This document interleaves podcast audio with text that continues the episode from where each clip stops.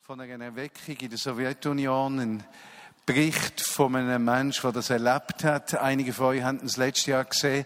Ich habe empfunden, dass wir hier nicht das erleben, was wir hier gehört haben und gesehen haben. Darum heute Abend als Einstieg Geschichte aus Tallinn, Estland.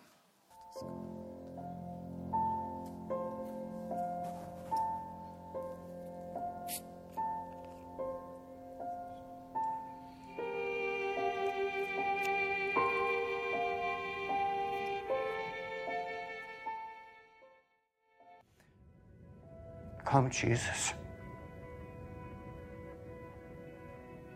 You are God. Amen. Ist der Dave da heute Abend? Nein, der hat einen Film gemacht mit der Georgia zusammen und das hat sein Leben auf den Kopf gestellt. Jesus, wir wünschen uns das, mehr von dir. Ein Feuer vom Himmel. Ein Hunger nach dir, ein Verlangen, Freiheit. Wir lassen dich noch etwas. Du kommst mit deiner Herrlichkeit und Größe, deiner Kraft, deiner Liebe. Dass wir Veränderungen erleben, die von innen herkommt. Nicht etwas, was wir selber durch unsere Kraft tun, sondern etwas, was durch deinen Geist lebendig wird. Schenk uns ein Jahr 2012, wo einfach gefüllt ist mit dem Hunger nach deiner Gegenwart. Und dann, wenn wir so hungrig sind, Jesus begegnet du uns mit deinem Geist. Amen. Heute, ich habe gesagt, ist am Sonntag. Wir haben im ganzen Jahr versuchen wir, Gemeinde zu hören, Gott zu hören, miteinander zu reden, im Leitungsteam zu beten und auch herauszufinden, was will Gott im kommenden Jahr tun. Für uns ist eins ganz klar, die Vinie Bern, die wird nicht geleitet von Martin und der Georgi und dem Leitungsteam, sondern Jesus ist der Leiter von dieser Gemeinde. Und unser Verlangen ist es herauszufinden, was er tun. Es ist äußerst tröstend, ich habe das glaube ich schon mal gesagt, wenn das Jahr Georgi und ich die Hauptleitung an Marius und an Caro abgeben, dann tut der Leiter von der Vinie Bern nicht ändern. Das ist der gleiche, einfach seine Assistenten gibt es gewisse Verschiebungen. Und unsere Sicherheit ist, dass Jesus das leitet. Und unser Wunsch ist, dass wenn, wir, wenn ich heute das in Wort fasse, was wir empfinden von der Gemeinde her und von Gott her und von Gespräch und Gebet her, dass das wie ein Bild ist, das ich euch male, für die Richtung, wo wir hingehen wollen. Und das Sein an der Bus, also das, was steht, wo die Reise hingeht, das soll ich dir erlauben einzusteigen und miteinander, wenn wir auf die Reise gehen, in den Bus einsteigen. Und gleichzeitig ist mir wichtig zu sagen, dass es gerade besonders in unseren Kreisen, in evangelikalen Kreisen, in Gemeinschaftskreisen, in Freikirchen, leicht ist reinzukommen, aber schwer ist rauszukommen. Und für mich ist die Predigt oder das, wie soll ich euch sagen, das zu teilen, was Gott vorhat, eine Chance nicht nur einzusteigen, sondern auch eine Chance auszusteigen, zu sagen, ich glaube, Gott redet anders zu mir. Das sind nicht Sachen, die mir wichtig sind. Gott hat mir etwas anderes aufs Herz gelegt. Dann musst du die Freiheit haben, dürfen auszusteigen. Stinkt mir das, wenn Leute aussteigen, wie am Morgen? Aber es geht nicht um mich. Jesus leitet seine Gemeinde. Und unsere Absicht ist es, dass er die einzelnen Menschen kann führen, zu ihnen reden und sie so führen, wie er das will. Das ist ganz wichtig, dass ihr das versteht. Gibt es den Gottesdienst einmal im Jahr, Sign on the Bus. Wir sagen mit dem nicht, dass wir ganz genau wissen, was in den nächsten zwölf oder 14 Monaten passiert. Aber wir sagen, in welche Richtung dass wir miteinander gehen wollen. Und dass wir euch alle einladen, mit auf die Reise zu kommen. Und die Reise, die haben wir angefangen zu beschreiben, etwa vor einem Monat, nach dem Erntedankfest, nach dem ersten Sonntag, und so drei, vier Sonntage vom Beschreiben, wie sieht der Weg aus. Und heute tue ich euch das Bild einfach einmal so malen, ja. Und lasst das Bild auf euer Herz, auf euer, Denken wirken. Im Blick darauf will ich mit auf die Reise. Ich will dafür einen Bibeltext euch vorlesen aus dem Epheserbrief. Und jetzt könnt ihr PowerPoint laufen lassen. Genau. Zuerst kommt nämlich ganz, ein, ist der Bus schon gekommen? Lass den Bus kommen. Okay. Okay. Und jetzt kommt der Text. Das wäre dann der erste, genau. Zack.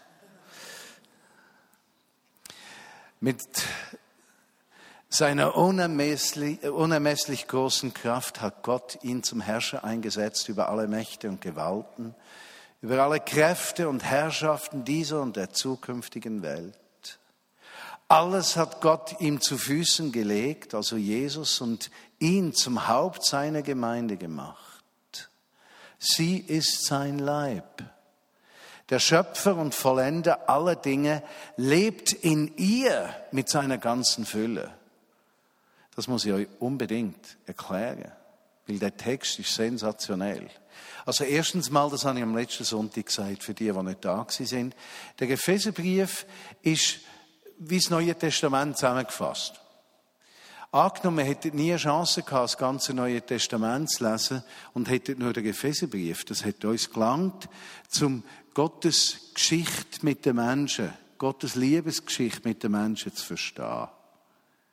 Und innerhalb von dem Epheserbrief in dem ersten Kapitel geht es massives Feuerwerk los.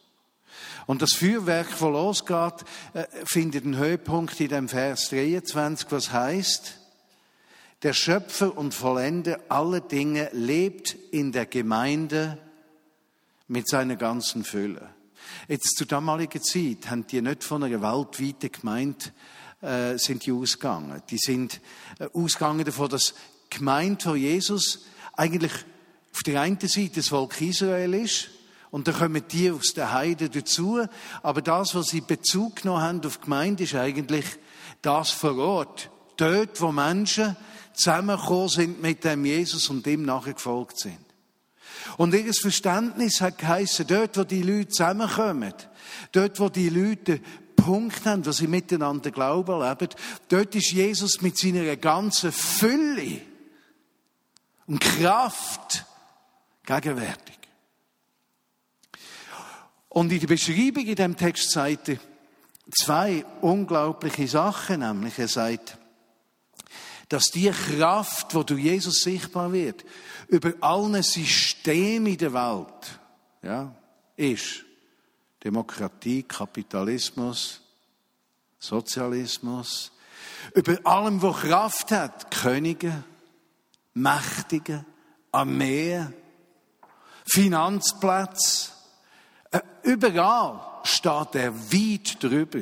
Und der, wo weit drüber steht, über allem, der, der über allem ist, der ist in seiner Fülle der Gemeinde gegenwärtig. Könnt ihr es kopfen? Jetzt, wenn der Gedanke weiterziehst, bedeutet das, dass wenn Jesus mehr Raum gewinnt bei uns, wenn wir den rauslösen, weil es heisst, die Fülle sagt da, wenn wir ihn rauslösen, dann passiert Heilung, Veränderung, Korrektur, Neuschöpfung, Lösung von Problemen in der Gesellschaft, körperliche Heilung, Perspektive, Menschen, die niedergeschlagen sind, werden aufgebaut, Perspektive für das Leben für jeden. Können es nachvollziehen? All das ist da. Und das, was wir uns wünschen, mehr als alles andere, ist das Jahr 2012 oder bis es passiert und wenn es passiert, wenn wir es behalten, Gottes Gegenwart so massiv zunimmt, dass seine Fülle zugänglich wird für alle Menschen. Das ist das. Das ist die Reise, die wir hinwollen. Zu dieser Reise wollen wir einladen. Auf diese Reise wollen wir gehen. Und wir sagen mit dem nicht im Mai haben wir es erreicht, oder im Juli haben wir es erreicht, oder im Oktober haben wir es erreicht. Wir haben keine Ahnung. Alles, was wir wissen, dort wollen wir hin. Wo die Fülle von Jesus, wo weit über allem steht, wo die Welt je erfunden hat, da ist und zugänglich ist. Dort wollen wir hin. Und wenn wir irgendwie dort ankommen, wo das durchbricht, dann wissen wir eins, das, was durchbricht, ist nicht nur für die Vignette Bern, das ist für all Kirchen und Gemeinden. Wie ihr gehört am Videoclip, zwei Drittel haben sich nicht interessiert, aber das eine Drittel, was sich interessiert haben, die haben die Wunder und Kraft Gottes sehen.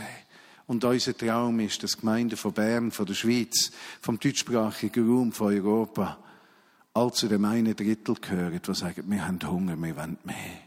Wir wollen sehen, wie Jesus sichtbar wird. Wir wollen sehen, wie unsere Gesellschaft Antworten bekommt, die vom Reich von Gott herkommt. Verstehst du?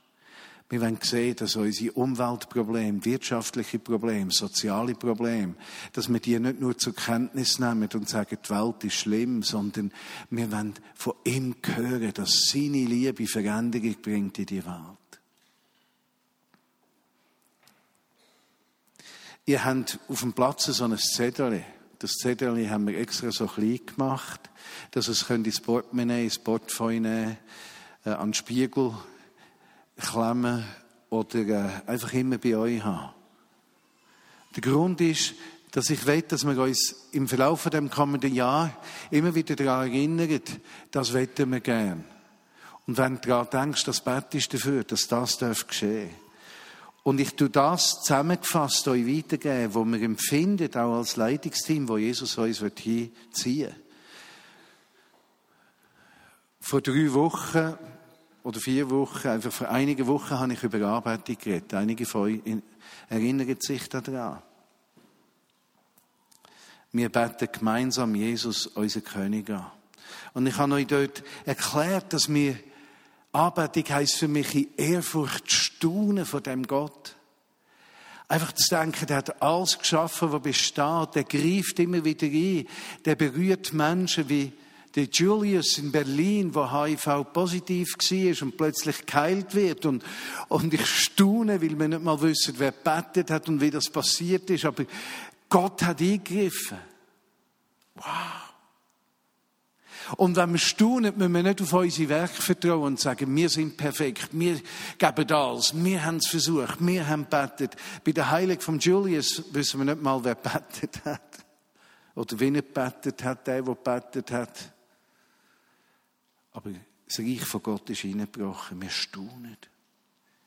Anbetung heisst, ich bringe mein ganzes Leben in die Liebesbeziehung zu Jesus Christus. Weißt, wenn er schon alles weiß, über allem steht und Fülle vom Leben in ihm ist, und dann komme ich als Mensch, der Probleme hat, Fehler hat, Versager ist, komme her, dann muss ich nicht meine Schwachheiten verstecken, sondern ich kann darauf vertrauen, dass wenn ich komme, mit allem Schrott von meinem Leben, dass er mich nicht abweist, sondern dass er den Schrott von meinem Leben ersetzt mit seiner Fülle. Ich muss nichts verstecken. Ich darf authentisch, ehrlich sein, dazu stehen, wie ich bin. Und dann mein Herz auftun für den Gott, der über allem steht. Er steht sogar über meine Fehler.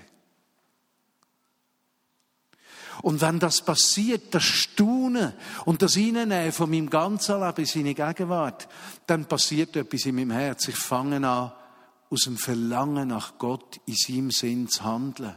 Das heißt, ich habe nicht Angst vor Strafe. Verstehst du? Ich habe nicht Angst, etwas verkehrt zu machen, wenn er gegen mich ist, sondern Gott ist so fest für mich. Darum ist Jesus gekommen. Der ist so für mich dass ich mit Freude anfange zu fragen, was gefällt dir, was willst du, dass ich tue. Und ich spüre das in meinem Leben. Wenn ich am Morgen verwache, ist der Hunger da. Was soll ich tun, Herr? Was willst du? Was ist auf deinem Herz? Was ist parat? Was ist dran? Ich will dich hören, niemand anderes. Und vor etwa sechs Wochen, als ich total kraftlos im Bett gelegen bin, wo jede Kraft fort war, und ein Freund von mir ins Zimmer hineingekommen ist, habe ich auch verheulen, weil Gottes Gegenwart gekommen ist. Und wo die Gottes Gegenwart da war, ich bin immer noch schwach gewesen. Aber wo Gottes Gegenwart ist, habe ich nur noch eins Verlangen. Ich habe zu meinem Freund, zum Bolle, gesagt, Bolle, gell, wenn es heisst, dass Jesus will, dass wir alle unsere Pläne zum Fenster rausgehen, wir gehen alles zum Fenster raus, solange dass Jesus zu seinem Recht kommt. Unter Tränen. Ich habe das Verlangen, das wette ich mit euch. Ich will auf die Reise dorthin vom Arbeiten. Aufgeschrieben haben wir einen Satz, den ihr da lesen könnt.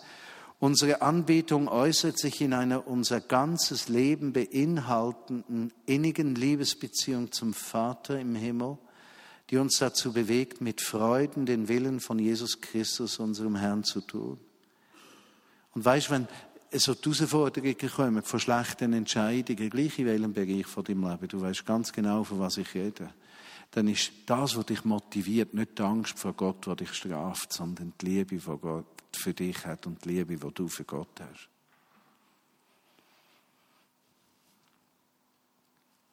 Der Marius hat dann am Sonntag drauf über das Verlangen nach einem Aufbruch geredet, wo Menschen in seine, in Gottes Gegenwart zieht.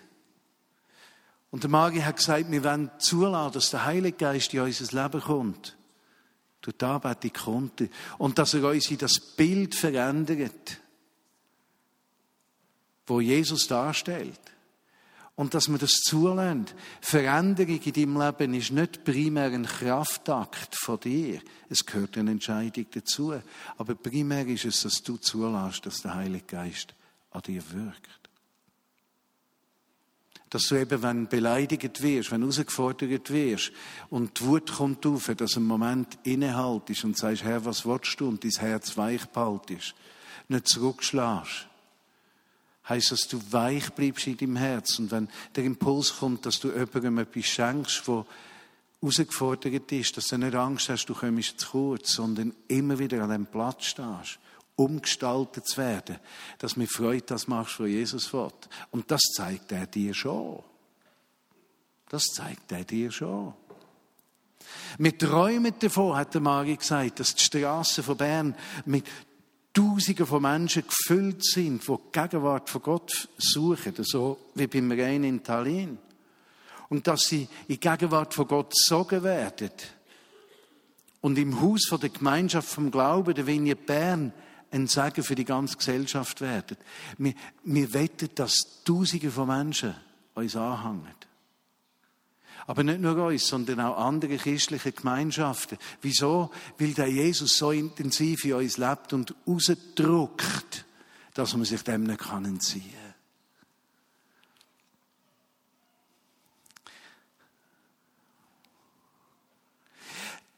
Am letzten Mittwochnachmittag haben Georgi und ich frei gehabt. Wir sind in die Stadt gegangen, wir haben ein paar Sachen machen, zur Post, zur Bank, zum Apple Store.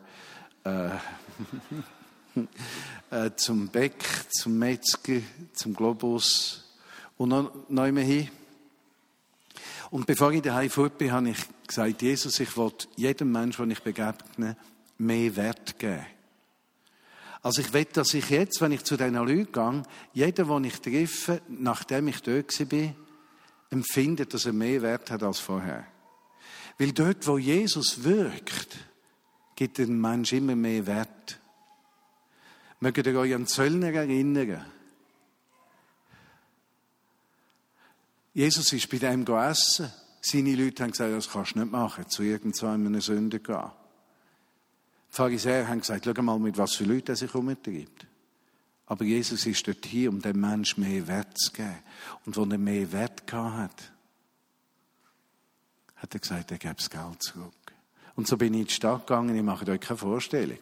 Was ich erlebt habe, einfach, dass ich mehr Wert gegeben habe. Bei jeder Person auf der Post, die hat schon mal Bauchlötze gestaunet. Äh, auf der Bank desselben, beim Globus, ganz krass. Und nachher beim Apple Store war schwieriger. Aber der Metzger war das erste Mal freundlich. Wow, Tausende von Menschen angezogen durch das, was Jesus in uns lebt. Aber der Magi hat noch einen Punkt gemacht. Er hat gesagt, wir wollen das Erb für die kommenden Generationen hinterlassen. So wie die Erweckungsbewegungen in der Vergangenheit das Erb hinterlassen haben. Die Vignette Bern wird nicht das Gebäude hinterlassen. Wir haben nämlich keins, oder? Wir rasen immer von einem Ort zum anderen, wo wir irgendwie unterkommen, so wie der Heiland irgendwo in einem Stall geboren worden ist. Gut, hoffentlich sie das vom EGW nicht, weil das wäre ja kein Stall da. Also, aber was, das habe ich nicht gemeint, oder? Aber was ich meine ist, wir sind auch unterwegs. Unser Erbe ist nicht ein Haus. Unser Erbe ist nicht, dass die Vignette Bern eine Million auf der hohen Kante hat. Für mich wäre das unmoralisch. Weil Jesus ist unsere Quelle. Wir wollen das, was wir haben, einsetzen. Darum schrammen wir immer am Rand vom Desaster vorbei, finanziell in der Gemeinde. Ich bin überzeugt, wir wollen einsetzen, was Gott gibt. Aber wisst ihr, welche Erbschaft das wir haben? Hunger nach seinem Reich. Ein Verlangen, ihm zu dienen. Keine Angst vor Widerstand. Das Verrückteste zu glauben. Uns herzugeben, dass Gott Raum bekommt. Das ist unsere Erbschaft. Und die Erbschaft ist in meinen Augen so kostbar, ich will die nicht eintauschen für ein Haus. Und ich will sie nicht eintauschen für eine Million von der Vineyard auf dem Bankkonto. Ich will das behalten. Das will ich nicht weggeben. Das ist mein Reichtum. Wow. Wir haben einen Satz, das ist der zweite. Da steht, wir verleihen unserem Verlangen nach einem geistlichen Aufbruch Ausdruck. Ich glaube, es gäbe da wieder so ein Ding, oder nicht? Äh, mit der Bereitschaft, uns vom Geist Gottes umgestalten zu lassen. Wir öffnen uns dafür, dass Tausende von Menschen in unserem Haus der Gemeinschaft des Glaubens der Vinie Bern ein Zuhause finden. Leute, bereitet euch vor. Was machen wir, wenn plötzlich 500.000, nicht 500.000, 500 oder 1000 oder 2000 Leute, ich meine, wir haben schon gar nicht den Raum, dann müssen wir uns neu organisieren, dann machen wir einfach 30 Gottesdienste am Wochenende, oder? Dann wird es so sein, dass du dort hinten reinkommst, da müssen alle raus. Gut, es gibt ein bisschen Druck beim Rausgehen. Aber dann sparen wir Zeit, weil wenn die da rausgehen, die dort reinkommen, dann sparen wir bestimmt 10 Minuten Zeit.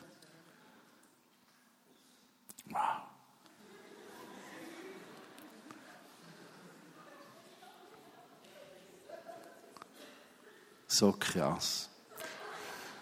Vor zwei Wochen hat Christa geredet und hat gesagt, wir wollen Raum schaffen, damit Menschen ihre Talente und Gaben einsetzen können.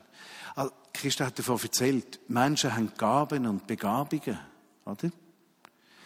Und die größte Herausforderung ist, wie können Menschen ihr Potenzial entfalten und sich einsetzen und das bringen, was sie haben, was Gott ihnen gegeben hat. Und in der Schweiz hat es ein kleines Problem. Wir sind so grosse Perfektionisten, dass wir das Gefühl haben, wir dürfen erst, wenn man perfekt ist. Der Kabis ist, wenn du so lange wartest, wird nie etwas daraus. Darum liegt mir zum Beispiel auch so viel daran, dass die Vignette Bern nie perfekt ist. Wenn wir perfekt wären, wir wollen das Beste und nur das Beste ist gut genug. Wisst ihr, was passiert? Menschen können sich nicht selber sein, weil jeder von uns weiß, dass er nicht der Beste ist. Wenn es aber Sachen gibt, die nicht perfekt sind, dann haben auch unperfekte Menschen Platz. Kommst du raus?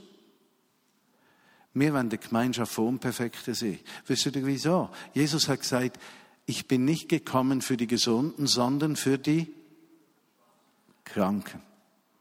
Denn die Gesunden bedürfen des Arztes nicht. Wow. Wow. Wow. Wow.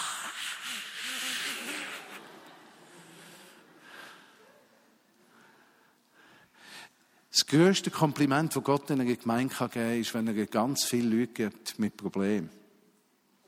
Das größte Kompliment. Wisst ihr wieso? Weil Gott dann so einer Gemeinschaft zutraut, Jesusmäßig umzugehen. Boah. Boah. Boah. Wie können wir helfen, dass Menschen ihre Gaben einsetzen können? Wir müssen eine Atmosphäre vom Vertrauen schaffen, dass wir dürfen sagen, Fehler machen, dass es nicht immer muss alles so klappen, wie man sich vorstellt. Tue ich mich schwer, wenn Zeug nicht so klappt, wie es sollte. Ich tue mich schwer damit.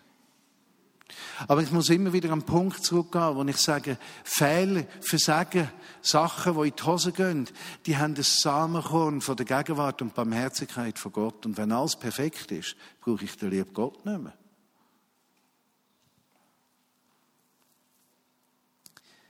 Aber wie kann die Atmosphäre entstehen? Das Vertrauen, das Entfalten von Gaben und Talent. Dazu brauchen wir Menschen, wie wir auf dem Bild gesehen haben vorher, äh, die uns vorausgehen. Vorbilder. Vorbilder sind nicht perfekte Leute. Vorbilder sind wie Bilder, die vor euch stehen. Und ich merke, ein riesiger Wunsch, den ich habe, ist für euch alle, die da reinhocken, das Vorbild zu sein. ein Bild, das vor euch ist, nicht nur wörtlich, indem ich da vorne mit dem Mikrofon stehe, sondern dass ihr sagt, ich will, wenn ich 56 bin, dort stehen, wo der Martin steht. Das wünsche ich mir. Ich will wie etwas sein, was ihr euch ausrichten könnt, dass man mit 56 Gott leidenschaftlich lieben kann. Wenn Menschen mich fragen, welches sind meine grössten zwei Stärken, ich kann das sofort sagen, was meine Stärken sind. Ich habe Jesus leidenschaftlich gern. Leidenschaftlich. Kindlich. Und in dieser Liebe bin ich kein 56, da bin ich glaube ich 3, 4, ich weiß es auch nicht. Und wisst ihr, was meine zweite Gabe ist? Ich habe Menschen gern. Ich habe Menschen wahnsinnig gern. Die Grossen, die Kleinen, die Dicken, die Dünnen, die Braunen, die Weißen, die Gelben, die Grünen.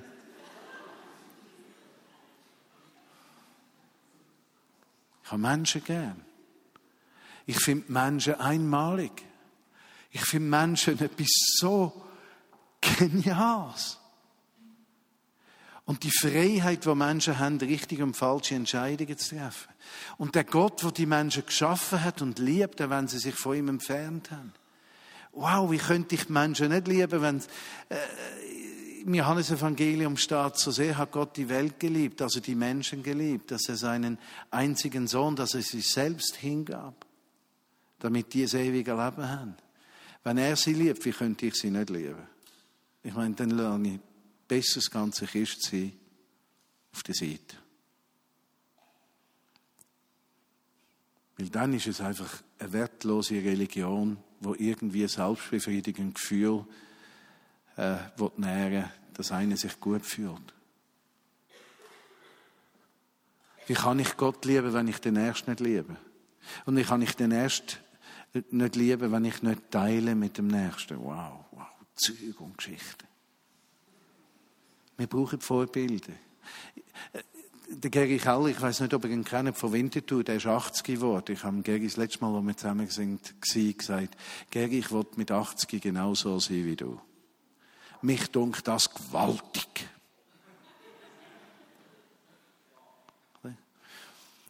Ich habe einen anderen Freund, der ist 92 geworden letzte Woche, der Hans-Peter Jäger. Wenn ich 92 werden ich will genau sein wie der. Also der Mann der betet jetzt noch, jeden Tag für mich. Ich will mit 92 auch für jemanden jeden Tag beten. Ich will mit 92 auch Menschen ermutigen, die viel jünger sind, dass sie Gottes Wege gehen können und Gottes Plan ausfüllen können. Das wollte ich. Vorbild. Vorausgehen. Wir haben aufgeschrieben, wir gehen das Wagnis gegenseitigen Vertrauens ein. Ist das nicht ein schöner Satz? Der steht auf dem Zettel.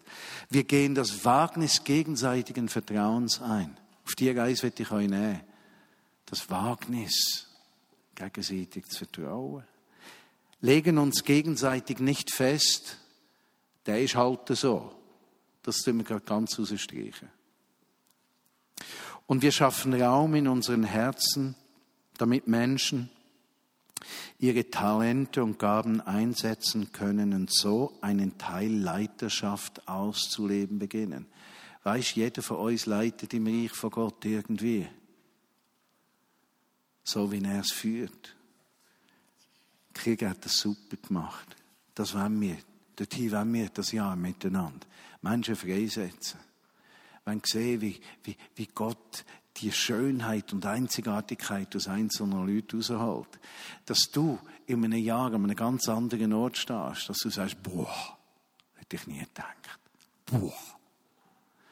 Wenn man mich gefragt hat, als ich 22 bin, ob ich heute mit 56 stehe, wo ich stehe, hat er gesagt, spinnst du? Wieso hat Gott das zugelassen, dass einer Church 150 geworden sind? Und ich könnte aufzählen und aufzählen, wie viel mir beeinflusst haben, was Gott zugelassen hat.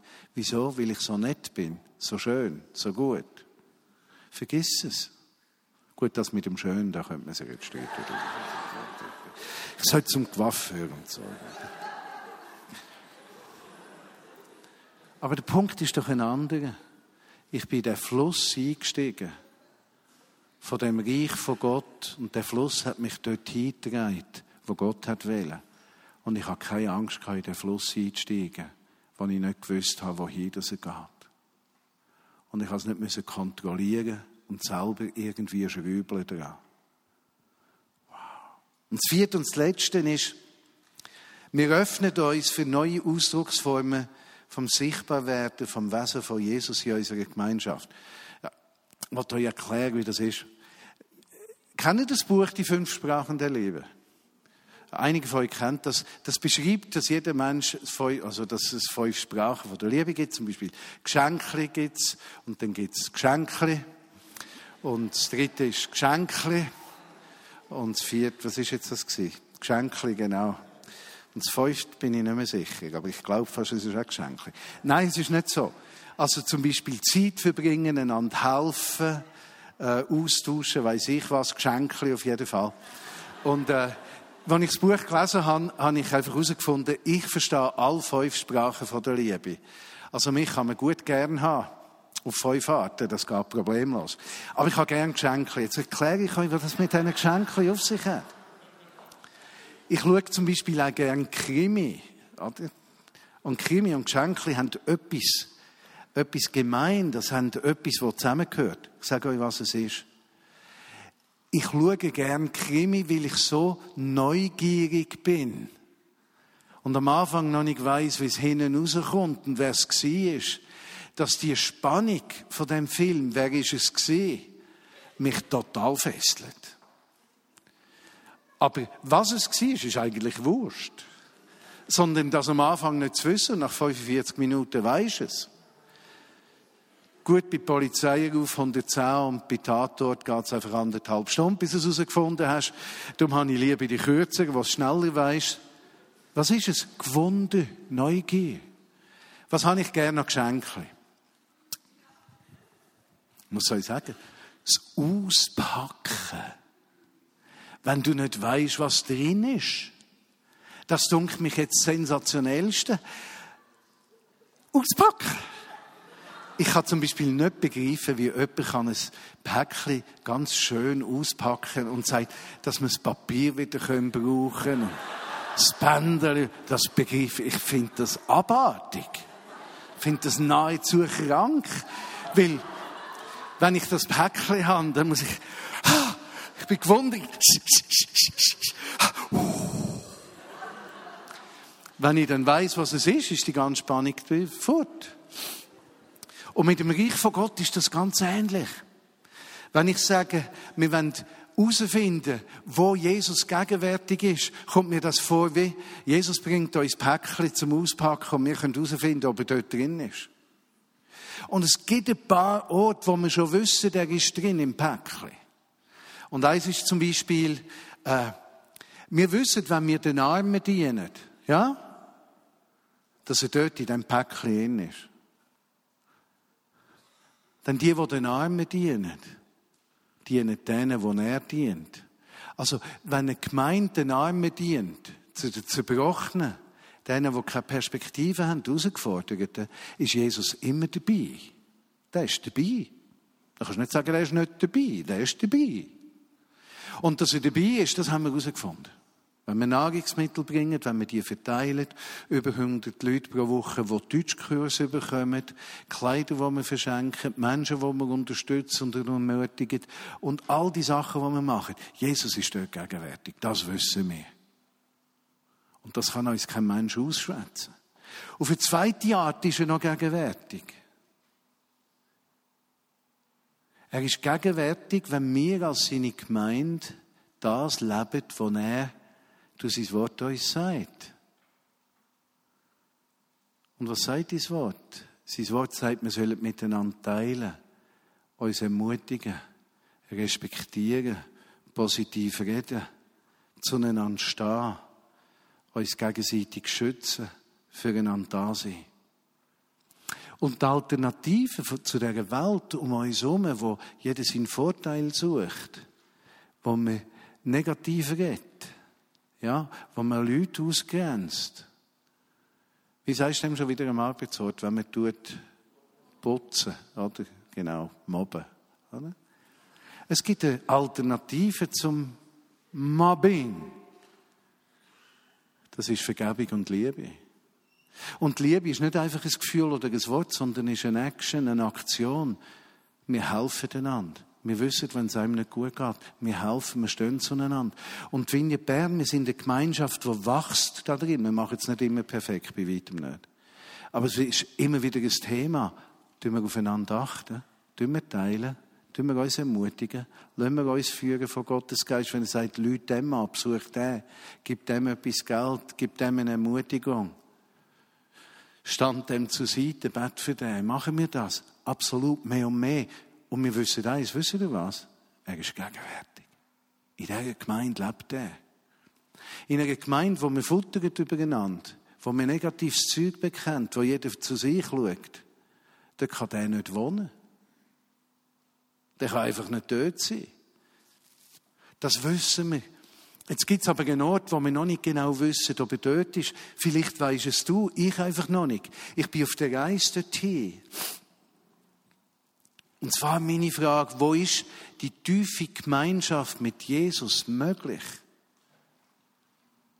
wenn er uns auf eine ganz andere Art begegnet, vielleicht eine mystische Art. Mystisch heißt verborgene Art. Und wenn ihr das Neue Testament loset, leset und loset, loset, leset, dann fällt euch gewisses Zeug ein, zum Beispiel. Ist nicht interessant, dass Jesus das Abendmahl einsetzt und der Jünger sagt, dass er immer dabei sein Ist das nicht interessant? Jetzt kannst du das natürlich unterschiedlich auslegen. Du kannst denken, okay, wenn er das feiert, nachher denkt er im Himmel oben irgendwo auf einem Thron sitzend, ah, schau jetzt, die denken da mehr, dort denke ich an sie. Oder heisst es gegenwärtig sein eventuell etwas mehr? Oder wenn Taufe, wenn wir eine Taufe feiern, ein Aspekt von der Taufe, den ich kann verstehen ist die Zusage von Gott zum Mensch. Darum kann man ein Kind taufen. Ja, wenn man den, die Schiene anschaut. Aber es gibt eine andere Schiene. Das ist, Taufe ist wie ein Sterben mit Jesus. Und das verstehen, wenn du aus dem Wasser kommst. Könnte es sein, dass Gott in dieser Taufe, wenn wir es gemeinsam feiern, viel gegenwärtiger ist, als wir uns das gedacht haben? Aber lassen wir es noch weiterziehen. Könnte es sein, dass Gott in der biblischen Fest viel mehr gegenwärtig ist, als wir uns vorstellen? Wieso hat denn Jesus müssen an Ostern, Karfreitag sterben und an Ostern auferstehen. Er hätte ja können irgend irgendwann. Ich meine, wer sagt denn, dass das dann muss sein?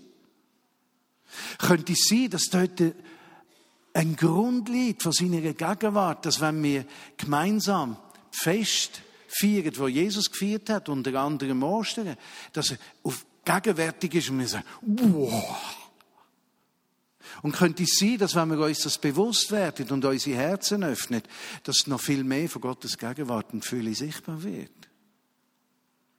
Ich sage ja nicht, es sei. Ich, ich bin gewundert, ich habe das Päckchen noch nicht ausgepackt. Aber ich habe es auf bekommen. Und jetzt nimmt es mich Wunder, was da drin ist. Oder ab Pfingsten, wieso ist der Geist von Gott ab Pfingsten gefallen? Ich kann euch das biblisch alles gut erklären. Aber trotzdem, wieso gerade dann? habe ich ein Päckchen bekommen, habe ich noch nicht ausgepackt. Es könnte sein, dass an den nächsten Pfingsten, wo wir ein Päckchen haben, etwas passiert. Erntedank. Das dritte Mal, wo Jesus hat nach Jerusalem müssen. Ganz genau gleich.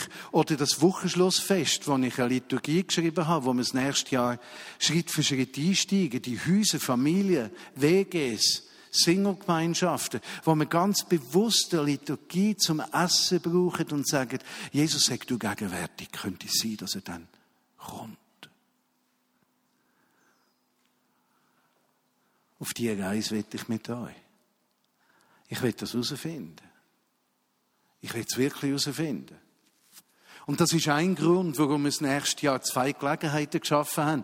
Ab Pfingsten kommt der Bill Johnson nach Bern und wir haben eine Konferenz in Bern mit dem Bill Johnson. Wir merken schon, wie viele andere Kirchen und Gruppen das mit dabei sind. Ich freue mich wie ein Kind auf Weihnachten, auf die Pfingsten.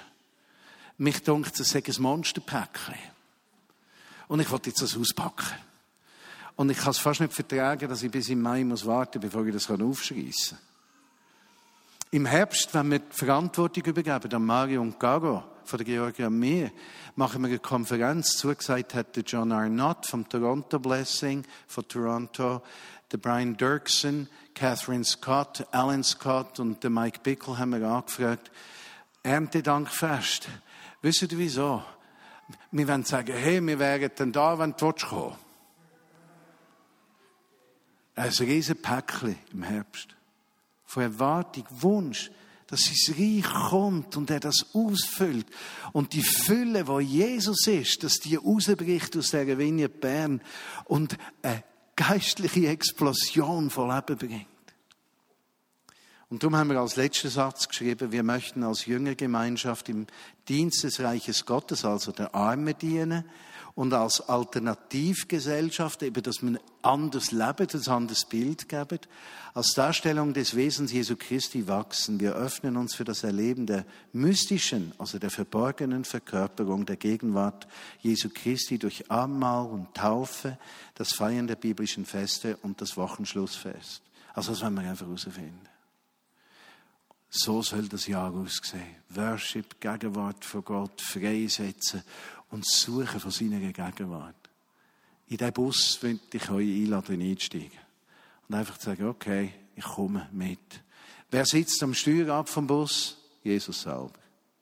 Nicht mehr. Ich hocke in dem Bus und am 14. Oktober, wenn wir die Verantwortung an Mario und Gar übergeben, ich bin bis jetzt immer ein bisschen vorne im Bus gehockt, dann gehe ich hinten im Bus hocken. Aber ich bleibe in dem Bus. Ich bin ja nicht wahnsinnig. Ich meine, ich wollte doch nicht zu dem Bus aus. Weil ich weiß, er fährt. Was Volk Israel aus Ägypten rausgekommen ist, haben sie sich auf den Weg ins verheißene Land gemacht. Ägypten ist gestanden für Sklaverei, Ausbeutung, Hilflosigkeit, ausgeliefert sein.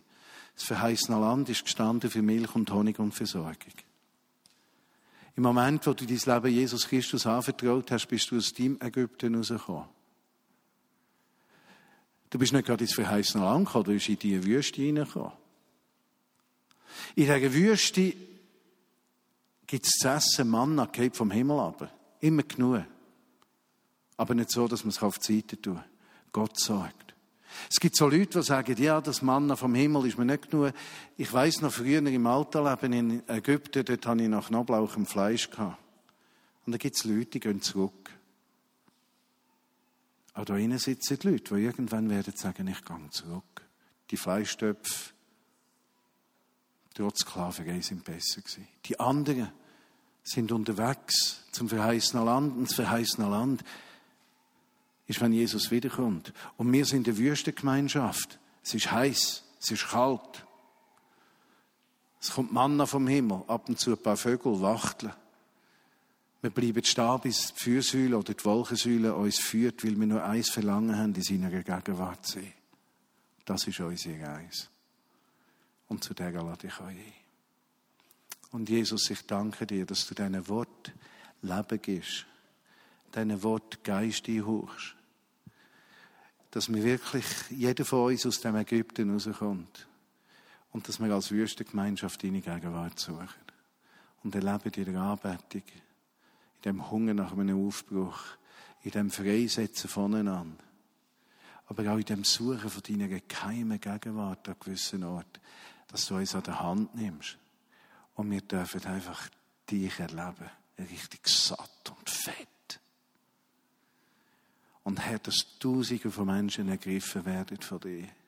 Nicht, weil wir irgendeinen Trick gefunden haben, sondern weil du in uns lebst und rauskommst. Und der Reichtum von dir und die Fülle den Weg raussucht. Danke dir, Jesus, dass du uns am Anfang von dem Kirchenjahr, am ersten Sonntag, heute, Perspektiven gibst und uns an diese Perspektiven erinnern tust. Und dass wir in einem Jahr sagen, wow, boah, das hätte man nie gedacht. Wow. Amen.